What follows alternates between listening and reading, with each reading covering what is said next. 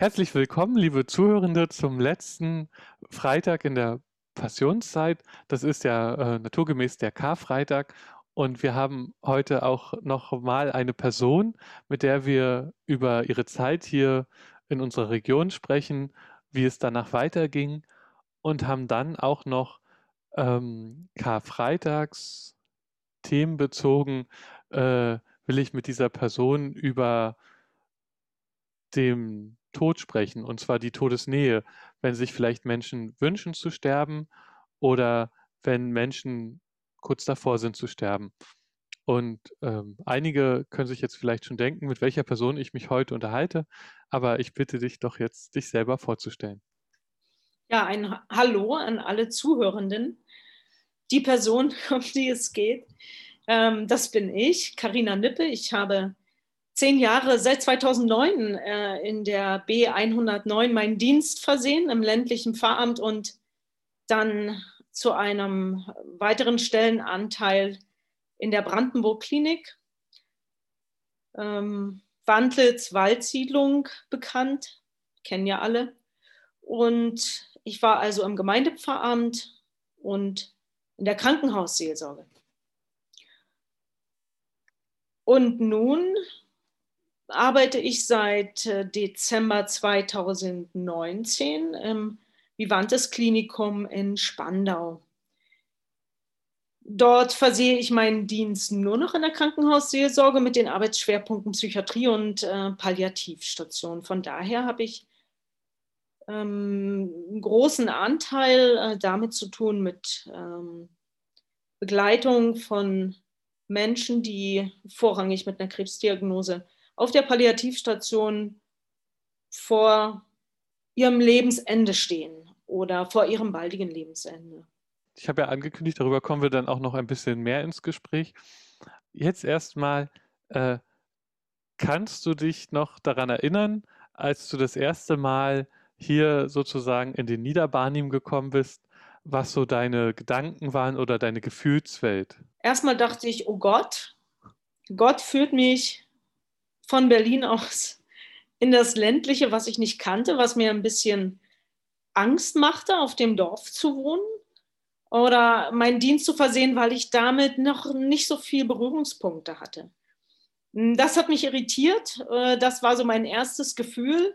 Äh, mein zweites, ähm, oh, äh, toll, jetzt bin ich Pfarrerin, jetzt kann ich mich ausprobieren. Ich habe ja mit der Entsendungszeit angefangen und freute mich halt einfach auf die Herausforderungen, auf ein, ein total schönes berufliches Leben.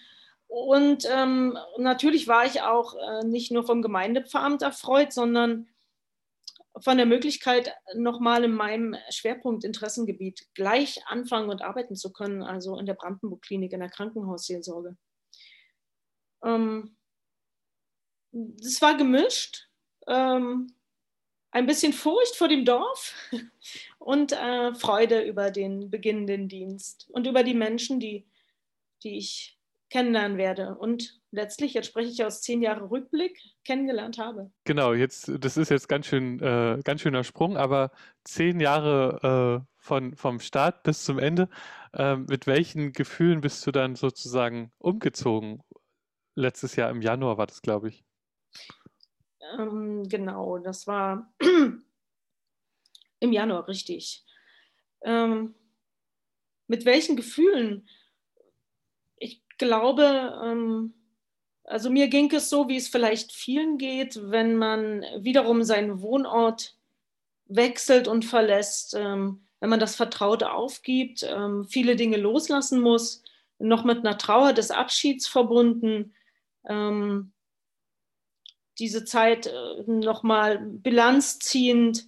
Ähm, und das Neue ist noch nicht greifbar gewesen. Das heißt auch wiederum mit einer ähm, demütigen Furcht irgendwie, äh, schaffe ich das, packe ich das, komme ich gut an, ist es das, was ich wollte? Also es ist eine Gemengelage gewesen. Ähm, von Lampenfieber, das Neue war mir noch oder ist mir noch nicht vertraut und ist bisher ja noch nicht so vertraut. Ähm, ja, es war äh, in, im Barnehmen, wo ich gearbeitet habe, äh, einfach auch sehr tolle, vertraute ähm, Beziehungen entstanden und äh, da geht man dann eben auch ein bisschen schwer. Beziehungen mit Kollegen, Kolleginnen und natürlich mit der Kirchengemeinde und in der Krankenhausseelsorge. Genau, du hast, ähm, du sprichst ja davon, dass du immer noch in dem Ankommensprozess bist. Mhm. Äh, du durftest ungefähr zwei, drei Monate in deiner neuen Stelle normal in Anführungsstrichen arbeiten und dann kam ja Corona.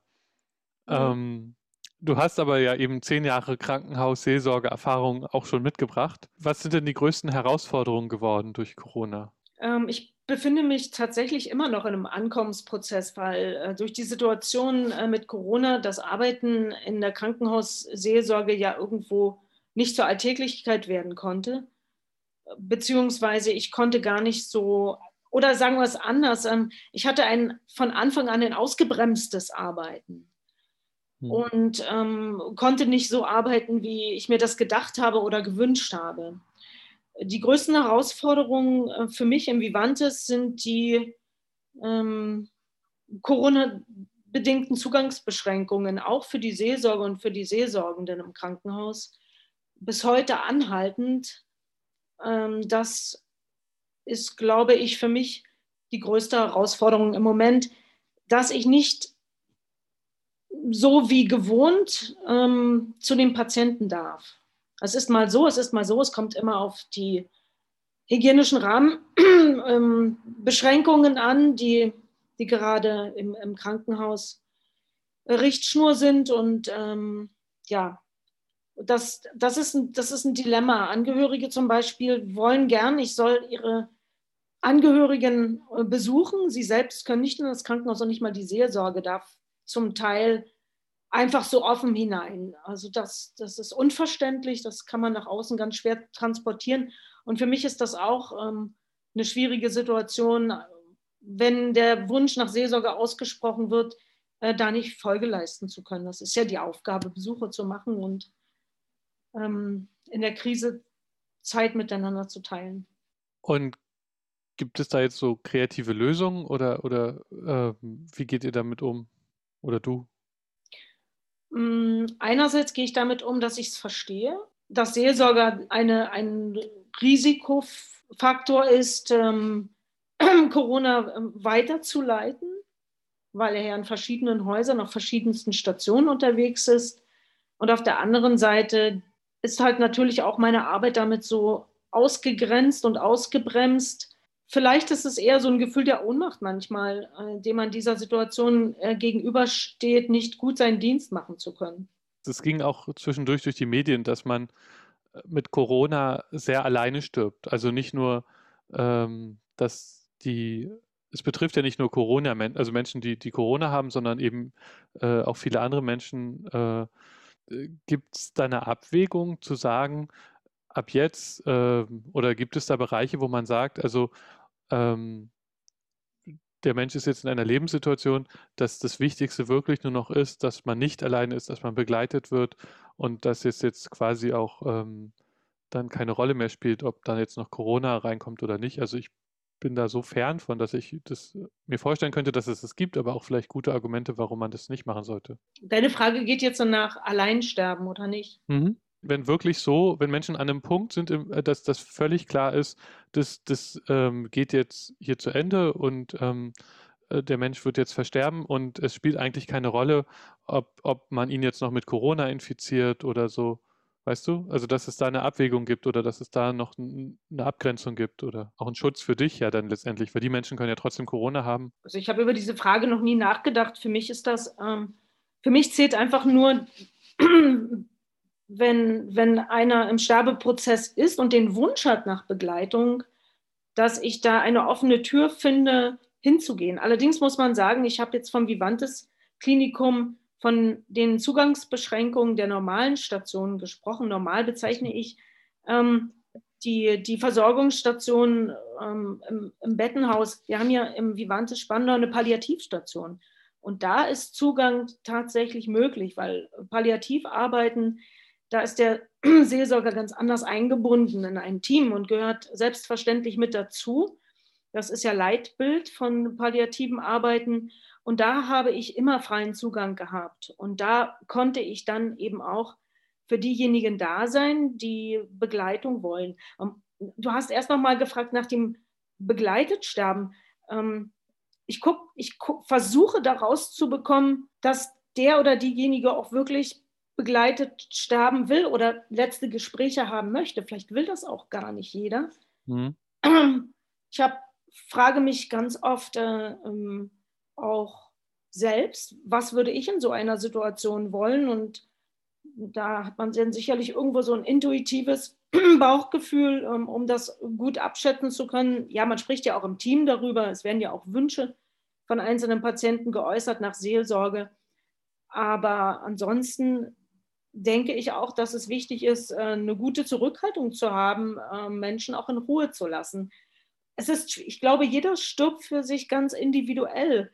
Ähm, vielleicht will auch nicht jeder einen Seelsorger am Sterbebett haben. Um, muss man auch gucken. Natürlich jetzt, ähm, was durch die Medien geht, ähm, dass die Menschen so alleingelassen werden ähm, im Sterbeprozess. Es stimmt schon. Ich sehe das auch so, dass die Menschen durch die fehlenden Besuche, durch die Ansprache ihrer Familie, dass es einfach eine, eine Katastrophe ist, ähm, Menschen auf sich allein gelassen, nicht, nicht teilend mit ihren Angehörigen oder Freunden begleitet äh, zu sein. Das ist schon so. Aber wie gesagt, ähm, vielleicht will auch nicht jeder eine Seelsorge am Sterbebett haben oder andere Menschen. Auch das erlebe ich. Ja, ähm, nee, ich war jetzt gedanklich schon eben ähm, bei dem Thema Sterbebegleitung, aber äh, dein dienstliches Spektrum ist natürlich viel, viel, viel größer als, als Palliativstation. Ähm, deswegen, äh, ich glaube, daher kam meine sprunghafte Rückfrage sozusagen. Aber vielleicht bleiben wir dann gleich bei dem Thema. Du begleitest ja manchmal Menschen beim Sterben und ähm, es ist auch, wir hatten, wir hatten im Vorfeld ja mal über diesen Film äh, Gott von Schirach gesprochen oder dieses Theaterstück oder ähm, also dieses Nachspiel spielen da. Ähm, erlebst du das auch manchmal, dass Menschen sterben wollen, obwohl sie sozusagen von den äußeren Umständen äh, man sagen würde, sie sind eigentlich nicht so an dem Punkt, also von den körperlichen Umständen erstmal vielleicht, äh, dass sie, dass, dass man den Sterbewunsch nachvollziehen kann? Also ich, ich habe es bisher selten erlebt, aber es kommt immer durchaus, es kommt äh, vor die meisten, die diesen Wunsch äußern, die sind tatsächlich im Sterben. Die erleben ihr Leben ähm, als quälend. Ich weiß äh, oder ich höre noch so eine Frage ähm, oder auch eine Bitte, dass oder auch nur das Gespräch darüber, es wäre doch schön, wenn ich hier selbstbestimmt meinem Leben, also mit Hilfe der Ärzte, ein Ende machen könnte. Und äh, darüber sprechen wir dann auch. Ähm, dann gibt es Menschen, die, wie du so sagtest, erstmal von den äußeren Umständen, also für sich persönlich natürlich ein sehr quälendes oder schwieriges Leben haben und den Wunsch nach Sterben ausdrücken. Das erlebe ich oft bei psychiatrischen Patienten, die ähm, dann ihre Gefühle, die so durcheinander geraten sind, ihr Leben so durcheinander geraten sind, gern den entlastenden Gedanken nach Suizid beziehungsweise nach Sterben wollen, ähm, nach Lebensende ausdrücken. Ich begreife das ganz oft so als Türchen, wenn alles nichts mehr funktioniert, dann kann ich irgendwie gehen. Es hängt natürlich auch mit dem Suizidwunsch zusammen, ähm, ein entlastendes psychisches Türchen, dass Sie darüber sprechen können ähm, sie wollen nicht mehr leben oder sie wollen nicht mehr so leben, wie sie gerade leben. Ähm, ob, das, ob der Wunsch, ob man dem dann ähm, wirklich nachgehen sollte, das ist ja eine schwierige ethische Debatte, wie der Film ja zeigt oder wie die Debatten sowieso geführt werden. Da bin ich selber noch nicht so weit in meiner Einschätzung, dass ich da sagen könnte, dem müsste entsprochen werden. Also ich, ich würde erstmal so sagen, ich frage mich da wieder, was wäre, wenn ich in so eine Situation gerate? Ich würde würde gern ähm, von der gesetzlichen Möglichkeit Gebrauch machen, wenn es nicht mehr weitergeht. Aber ich verstehe das eben auch so, ich habe die Möglichkeit und nutze sie gar nicht, weil ich sie habe. Also es ist was sehr Entlastendes. Und es gibt wirklich viele Menschen, äh, glaube ich, die, die davon profitieren würden. Und ich habe damit ähm, erstmal mit vom ersten Nachdenken, die Debatten werden ja jetzt gerade erst geführt und angeschoben, ähm, kann ich das verstehen und sogar befürworten, wenn das ethisch und juristisch ähm, nicht ein, freier Fall erzeugt wird, sondern ähm, das gut äh, mit Gutachten und mit Gesprächen und allem Möglichen gut eingebettet ist. Ich kann das verstehen und vielleicht würde ich sogar selber ähm, Anspruch nehmen wollen. Ähm, aber es muss eben sehr gut durchdacht und ähm, ich sage, vor Missbrauch geschützt sein. Wenn man das praktisch in Pflegeeinrichtungen, in Krankenhäusern und auch sonst umsetzt. Ähm, mir ist gerade eine Frage eingefallen, die, die, die ähm, du nicht beantworten musst, äh, weil ich auch nicht wüsste, wie ich sie beantworten könnte, aber ich frage sie jetzt erstmal. Ähm, ein Problem, was der Film darstellt, ist, dass die Ärzte, dass dieses Vertrauensverhältnis, äh, also oder dieser Oberarzt da, der, der interviewt wird, der sagt, das Vertrauensverhältnis zu Ärzten, die immer unbedingt das Leben retten wollen, ähm, zerstört würde, wenn, wenn Ärzte diese Befähigung hätten. Ähm, äh, man könnte ja auch andere Berufsgruppen finden, die, die das machen. Ähm, aber ich könnte mir das als Pfarrer nicht vorstellen. Aber ähm, ich könnte mir vorstellen, dass ich in einer irgendwann mal in eine Situation komme, wo ich einen Menschen erlebe und mit dem so viel gesprochen habe, dass ich ihm ähm, sehr wohl äh, diesen Wunsch für ihn mitteile und ich wüsste nicht, an wen ich mich dann wenden soll. Also mal die ganzen gesetzlichen Geschichten ausgeklammert, weil die müssen geklärt sein, das steht ja außer Frage. Aber ähm, äh, könntest du dir das vorstellen, ähm, da in welchem Sinne auch immer behilflich zu sein? Kommt sicherlich immer auf den Einzelfall an. Ich sage jetzt mal ja. Äh, weil ich an mich denke, ich würde mir das dann auch wünschen, dass es jemand für mich täte, wenn ich so ein großes Bedürfnis habe. Für mich gehört zur Würde des Lebens irgendwie auch dazu, selbstbestimmt, zu einem gewissen Sinne selbstbestimmt auch über mein Ende ähm, also wie ich das gestalte, das gehört für mich zu einem Stück auch dazu. Und du hast die Situation der Ärzte nochmal angesprochen. Nun bin ich keine Ärztin. Für mich gehört äh, Leben erhalten und Lebensende zu gestalten einfach zum ganzen medizinischen Spektrum hinzu. Und für mich gehört Leben erhalten und auch das Ende zu gestalten, auch zur seelsorgerlichen Begleitung. Deswegen sage ich jetzt ganz vorsichtig, ja, ich kann es mir vorstellen, wenn alles andere geklärt ist, äh, behilflich zu sein oder äh, Menschen in dieser Situation zu begleiten oder dann auch die Familie oder die Angehörigen zu begleiten in dieser Situation. Also das würde ich auf alle Fälle auch machen. Also mhm. ich glaube, also diese theologischen äh, Diskussionen, die in dem Film geführt würden, äh, die sehe ich so nicht. Also ähm, wir sind ja, wir haben ja unser Leben geschenkt bekommen, das wird ja da argumentiert mit dem freien mhm. Willen. Und äh, wenn äh, ein Mensch seine Gründe hat, äh, gehen zu wollen, bin ich der Letzte, der, der dem sagt, der kann sich vor Gott dafür nicht rechtfertigen und er würde deswegen niemals in Gottes Ewigkeit eingehen können oder also und dementsprechend wäre es auch für mich meine Pflicht als äh, Fahrperson und auch mein Wunsch, ähm, dann dort äh, begleitend zu unterstützen. Hm. Aber du hast wirklich eine sehr schwierige Frage gestellt, weil das heißt ja, würdest du aktiv, würdest du sozusagen den Giftbecher reichen, sage ich jetzt mal mhm. so bildlich, ne? Da, da habe ich so ein bisschen gestockt, wo ich denke, hm, würde ich das dann wirklich machen? Aber ich jetzt habe ich erstmal Ja gesagt. In dem Film haben die auch so, ähm, so diesen, dieses, das Rezept in der Tasche haben. Also es gab irgendeinen Bundesstaat in den USA, wo die Hälfte der Leute das Rezept niemals einlösen aber sie bekommen, also die, die, die äh, stellen einen Antrag darauf, dass sie ein Rezept bekommen, um Gift zu bekommen. Und äh, nur die Hälfte holt sich dieses Gift auch in der Apotheke ab. Und die andere Hälfte hat, will einfach dieses Rezept in der Tasche haben.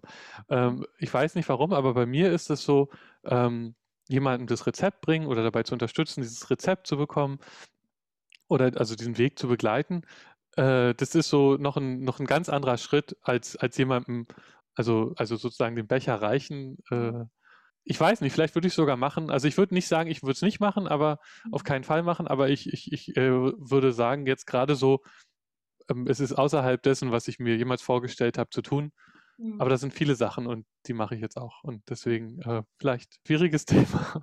Ja, ich merke gerade, wie auch die Schwierigkeit ähm, ankommt, wenn man sich das, ja, wenn man in sich selbst so hineinhorcht. Und es ist jedenfalls nicht einfach. Ähm, das ist natürlich auch alles sehr hypothetisch gesprochen. Die Situationen ändern sich ja, wenn man wirklich praktisch davon ergriffen ist. Dann kann man plötzlich zu ganz anderen Einschätzungen, Meinungen kommen. Ich habe mal einen Film gesehen, der heißt Still Alice. Äh, das, da geht es um eine Frau, die dement wird. Und äh, die hat sich selber, als sie wusste, sie wird dement, hatte sie noch einen Punkt, wo sie gesagt hat, das ist jetzt noch Leben, was ich leben will, aber ich werde irgendwann an den Punkt kommen, dass ich nicht mehr leben will.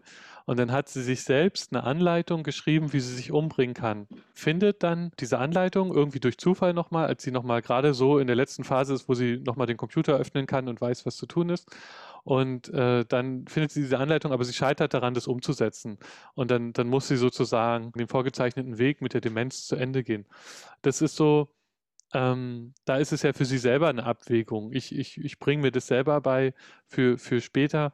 Aber ich habe mich auch gefragt, ob man da nicht, ähm, die Frage ist natürlich bei Demenz auch, äh, ob man, also ab, ab welchem Punkt man dann sagen kann, der kann das, die Person kann es noch selber entscheiden.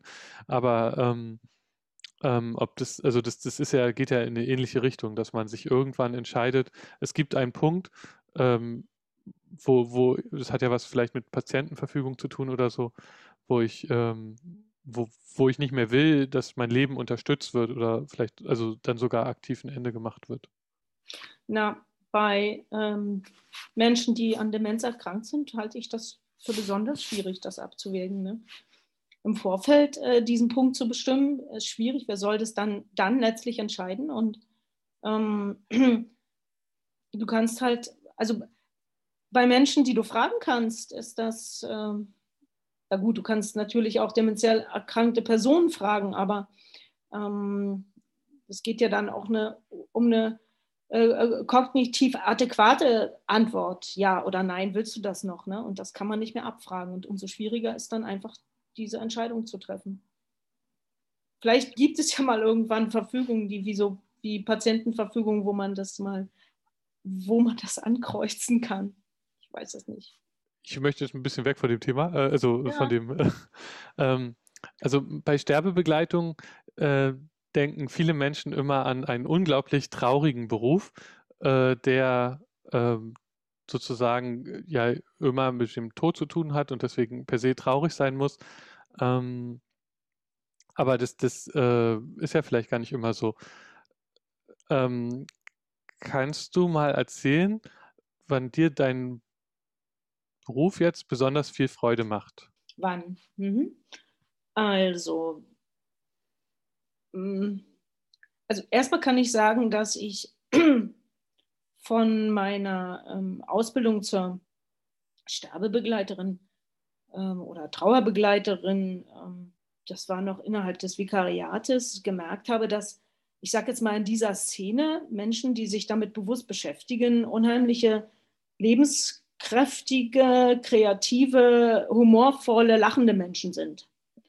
Und äh, das spiegelt sich dann in diesen ganzen Gruppen, wenn man mit ihnen über dieses Thema spricht, ähm, auch wieder. Also ich habe, ähm, ich lerne ganz viele humorvolle Menschen, äh, heitere Menschen, äh, lachende Menschen in diesen Kontexten kennen.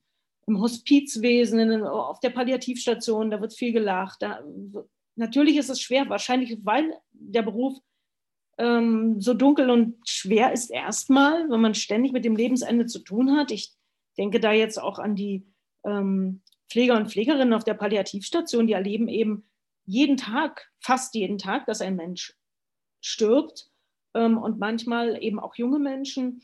Und ähm, die bewahren sich aber so eine Heiterkeit oder sind so eine Menschen, die sich mit diesem Thema ähm, beschäftigen. Und äh, das macht mir Spaß. Also diese Spannung zwischen ähm, einerseits ernsthaft sich mit diesem existenziellen Thema auseinanderzusetzen und ähm, mit den Menschen, aber auch mit, den, ähm, mit dem Team ins Gespräch zu kommen. Auf der anderen Seite ganz viel zu lachen und das passiert ähm, ganz oft in, ja, in diesen Kontexten mit Patienten oder Bewohnern und mit Ärzten, Psychologinnen und, und so weiter, Sozialarbeitern. Das äh, erlebe ich immer wieder. Und da macht der Beruf eben auch Spaß und Freude, weil man viel lachen kann. Hat dir schon mal jemand auf dem Sterbebett einen Witz erzählt? Nee, noch nicht. Ist dir das mal passiert? das könnte durchaus, äh, das wäre, ja, also Witze werden gerissen, das schon, also unmittelbar vor dem Tod noch nicht. so ähnlich. Also, ähm, also es gab eine humorvolle Situation, ähm, die wir beide annehmen konnten, aber ein Witz in dem Sinne war es nicht. Dann äh, ist es ja so, dass ähm, man, wenn man in der Seelsorge, also oder überwiegend in der Seelsorge arbeitet, hat man ja in der Regel äh, auch äh, so eine Art Begleitung, aber man hat ja auch ein geistliches, eigenes geistliches Leben. Als Pfarrerin in einer Gemeinde mit Kirchen, äh, wie es ja vorher war, hat man ja sozusagen seine Gottesdienste am Sonntag. Ähm, das, das hast du jetzt nicht mehr, oder? Ich habe nicht mehr jeden, jede Woche oder alle 14 Tage Gottesdienst. Durch Corona ist die Frage eigentlich super schwer zu beantworten, aber hast du irgendwie ähm, oder, oder was tust du jetzt sozusagen äh, für dein eigenes geistliches Wohlbefinden? Das ist ja nicht an, an eine Regelmäßigkeit von Gottesdiensten gebunden, für mich zumindest nicht. Hm. Ähm, für mein geistliches Wohlbefinden äh, gibt es ganz viele Dinge, die äh, lesen zum Beispiel. Ähm, aber ich, ich glaube auch, dass, dass ich ganz viel mit Patienten eine spirituelle ähm, Atmosphäre entwickle, weil ich dann nämlich so viel zurückbekomme. Äh, das ist für mich auch geistliches Leben. Ähm, das ist nicht nur geben, sondern du bekommst eben auch so viel. Und äh, ich erinnere an Situationen, ich habe ja auch in der Brandenburg-Klinik einmal pro Woche eine Andacht gemacht, also eine Andacht, eine Gesprächsandacht, wo wir gemeinsam ähm, Texte gelesen haben und die zum Teil im Gespräch interpretiert haben für unser existenzielles Leben. Und da sind ganz, ganz viele geistliche Impulse ähm, gekommen. Ich habe das zwar moderiert, aber ich habe so viel zurückbekommen. Ähm, und so geht es mir in, in, vielen, vielen Gesprächen auch. Natürlich kann man nicht mit jedem Patienten, und es ist auch nicht angebracht, über geistliche Sachen sprechen, aber das macht einen großen Anteil meiner Arbeit aus. Und ansonsten, klar, ich gehe äh, gelegentlich auch in Gottesdienste ähm, hier im Berliner Raum und habe Gespräche mit Freunden, auch das gehört dazu. Ja, und so wird geistlich, geistliches Leben ja nie müde und nie alt. Ähm, heute ist ja Karfreitag, also Aufnahmetag nicht, aber wenn alle anderen das hören, ist Karfreitag. Würdest du sagen, dass es, also das äh, hatte ich dich im, im Vorfeld schon gefragt und ich finde es selber schwierig und es ist auch ein bisschen, also sehr spitz oder pointiert formuliert, aber, aber im Johannesevangelium wird ja der ähm, Tod von Jesus als sehr bewusst äh, genommen. Also äh, Jesus weiß genau, was mit ihm passiert. Er geht seinen Weg, der ihm vorherbestimmt ist. Kann man davon begleiteten, also mir fällt es schon schwer, das auszusprechen, also wahrscheinlich nicht, aber ähm, also von einem bewussten Zuschreiten, also Suizid würde ich vielleicht nicht sagen, aber, aber von einem bewussten Zuschreiten in den Tod sprechen? So wie sich das darstellt und wie ich die ganzen Aufzeichnungen ähm, äh, für mich interpretiere, ist das ein begleiteter tot gewesen, klar. Ich meine, erstmal sind einige weggelaufen, aber ähm, ganz viele andere entscheidende Menschen sind begleitend da gewesen. Klar, gerade bei Johannes, äh, die Mutter, der Lieblingsjünger in Anführungszeichen. Ähm, andere, äh, sicherlich nicht nur Schaulustige, sondern die wirklich einen, einen Anteil, eine große Trauer äh, und mh, mm, ja, die einfach dabei geblieben sind, so wie der Seelsorger am Bett sitzt und einfach aushält, dabei bleibt und äh, bis zum Ende da ist. Kann man durchaus so, so eine Interpretationslinie aufmachen, klar. Er war sogar begleitet rechts und links vom Kreuz von zwei anderen Menschen. Irgendwie, es klingt ein bisschen schräg ne? und schwarzhumorig, hm. aber begleitet war er. Erlebst du denn Menschen, die manchmal mit der gleichen Zuversicht in den Tod gehen wie Jesus? Also wenn ich jetzt an den Spruch denke und morgen wirst du mit mir im, im, im Himmelreich sein. Also es gibt immer wieder Menschen, die haben so eine unglaubliche, kraftvolle, äh, religiöse, also auch fromme Seite. Die gehen, die habe ich auch schon kennengelernt, die gehen mit diesem Bewusstsein ihrem Lebensende entgegen, ähm, freuen sich sogar auf den Moment des Sterbens, weil sie dann Gott erblicken werden oder weil sie dann Jesu, bei Jesus sind oder bei Gott sind und weil ihr Leben dann anders weitergeht. Aber ehrlich, ich erlebe es auch selten. Viele haben dann doch äh, Ängste, wissen nicht so ganz genau, was kommt. Viele beschäftigen sich einfach auch gar nicht damit und sagen, da ist die Grenze, ich bin ausgelöscht und es gibt ein Nichts. Ähm, die haben ja gar nicht so diesen religiösen Zugang. Aber was, glaube ich, viele viele trägt es äh, das Gespräch darüber, ähm, auch mit, mit ähm, dem christlichen Glauben, also den Interpretationsmodelle anzubieten, ähm, einzelne Geschichten aus der Bibel, besonders Psalmen, also Bilder, die tragen, die ihre Ängste aufnehmen, ihre Ohnmacht aufnehmen, äh, diesen Weg beschreiben, wo sie nicht wissen, wo er endet. Und die Möglichkeit zu das kann ich ja dann als Pfarrerin äh, tun, ihnen die Möglichkeit anzubieten, dass es da etwas gibt, was weiter, weiter ist. Also ich spreche auch ganz viel äh, mit in Bildern, weil ich sehr A auch nicht beweisen kann, wie es dann aussieht. Ich kann ja auch nur vertrauen und ich lebe ja auch nur aus dem Glauben heraus, nicht aus dem Wissen heraus. Und äh, dann reden wir ganz viel in warmen, liebevollen ähm, Geborgenheitsbildern, ähm, was danach folgt. Und damit können dann auch wieder Menschen was anfangen, die gar nicht so einen kirchlichen Bezug entweder nicht mehr haben oder nie hatten, die das zum Teil aber auch ablehnen. Hast du schon mal jemanden auf dem Sterbebett getauft? Nee, auf dem Sterbebett habe ich noch nie jemanden getauft. Ich hatte das mal. Ähm, also ich, ich musste nicht, also ich habe nicht getauft, sondern ich, ich musste das äh, sozusagen als zuständiger Pfarrer dann verifizieren, dass das äh, ähm, äh, das war der Wunsch und äh, die Enkeltochter hat dann in der Bibel, hin, äh, Quatsch, in, im Gesangbuch hinten drin ist ja eine Nottaufe. Ähm, und äh, das ist schön, dass das da drin steht und, und viele wissen gar nicht, dass das da drin steht. Aber ähm, es kommt wahrscheinlich auch sehr selten vor. Aber wenn es vorkommt, ist es, ist es vielleicht gut und, und ist es gut. Und ähm, da habe ich, äh, ich habe das einmal eben, dass ich dann als Pfarrer, man muss ja das sozusagen die, die Taufurkunde ausstellen und siegeln.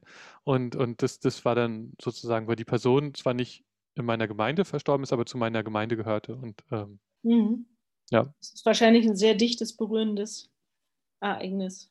Wie Kaiser Konstantin, der sich hat auf dem Sterbebett taufen lassen, damit er sündenfrei ja, genau. Himmel schreiten kann. Das, das ist mir dabei auch eingefallen. Aber das wird sicherlich nicht der Hintergrund gewesen sein. Ähm, jetzt habe ich noch eine letzte Frage an dich, die äh, ähm, ein bisschen weggeht von dem Thema. Oder es ist eine Doppelfrage. Also was vermisst du hier am meisten? Ähm, und äh, was möchtest du oder möchtest du noch einen Gruß sozusagen an die Menschen, die jetzt zuhören, gerne mitgeben? Was ich am Barnimerland am meisten vermisse oder was ich ja, also an der B, also ich sage jetzt mal äh, irgendwas, was mit der B109 zu tun hat im weitesten Sinne. Also Niederbarni. Das auch, wenn es auch der Kirchenkreis ist und Eberswalde, äh, geht es auch noch durch. Ich vermisse die vertrauten Wege und Spuren, auch ähm, die gewachsenen, vernetzten, kollegialen äh, Beziehungen. Äh, und das, das mir Vertraute vermisse ich manchmal auch das Land, auch wenn ich, glaube ich, durchaus eine geprägte Städterin bin und gerne in Berlin bin, aber das Land mit ähm, ein bisschen Natur und Wasser und ähm, Kranichrufe und das Vogelgezwitscher, okay, das gibt es in Berlin auch. Ähm, da ist auch ein Stück Natur, äh, was, was ich losgelassen habe, was mir ähm, wichtig geworden ist. Ähm, das sind so manchmal äh, Dinge, wo ich gern äh, warm Herzens äh, zurückdenke und äh, wenn ich mal wieder dort bin, das auch durchaus genieße, dass ich das jetzt nicht mehr habe. Und ansonsten, ja, ähm, gebe ganz, ganz viele Grüße in das Barnimer Land und an alle Menschen, die mich kennen und wünsche euch auch eine gute Arbeit und Zusammenarbeit an der B109. Eine gute Online-Zusammenarbeit vor allen Dingen im Moment. Hm. Und natürlich, dass äh, jeder gesund bleiben möge und ganz gut durch die Krise, egal wie stark die ist, ähm, emotional, dass ihr da alle ganz gut durchkommt. Ja, danke. Also ähm, als, als ich dich ja angesprochen habe auf dieses Gespräch, hast du gleich ganz schnell zugestimmt. Das hat mich sehr gefreut.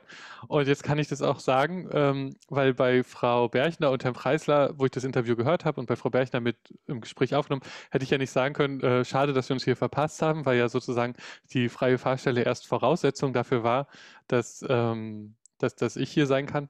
Aber in dem Fall kann ich das jetzt sagen. Also wir haben uns ja nicht ganz verpasst. Wir haben uns ja ein halbes Jahr hier noch zusammen sozusagen an der B109 äh, gesehen. Aber, aber ähm, es wäre auch nicht schlimm gewesen, noch ein bisschen länger mit dir zusammenzuarbeiten.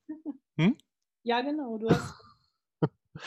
ähm, aber ich äh, habe mich jetzt, äh, es hat mich äh, trotz des ersten ernsten Themas gefreut, mit dir dieses Interview zu führen und möchte dir herzlich danken. Ja, danke dir auch.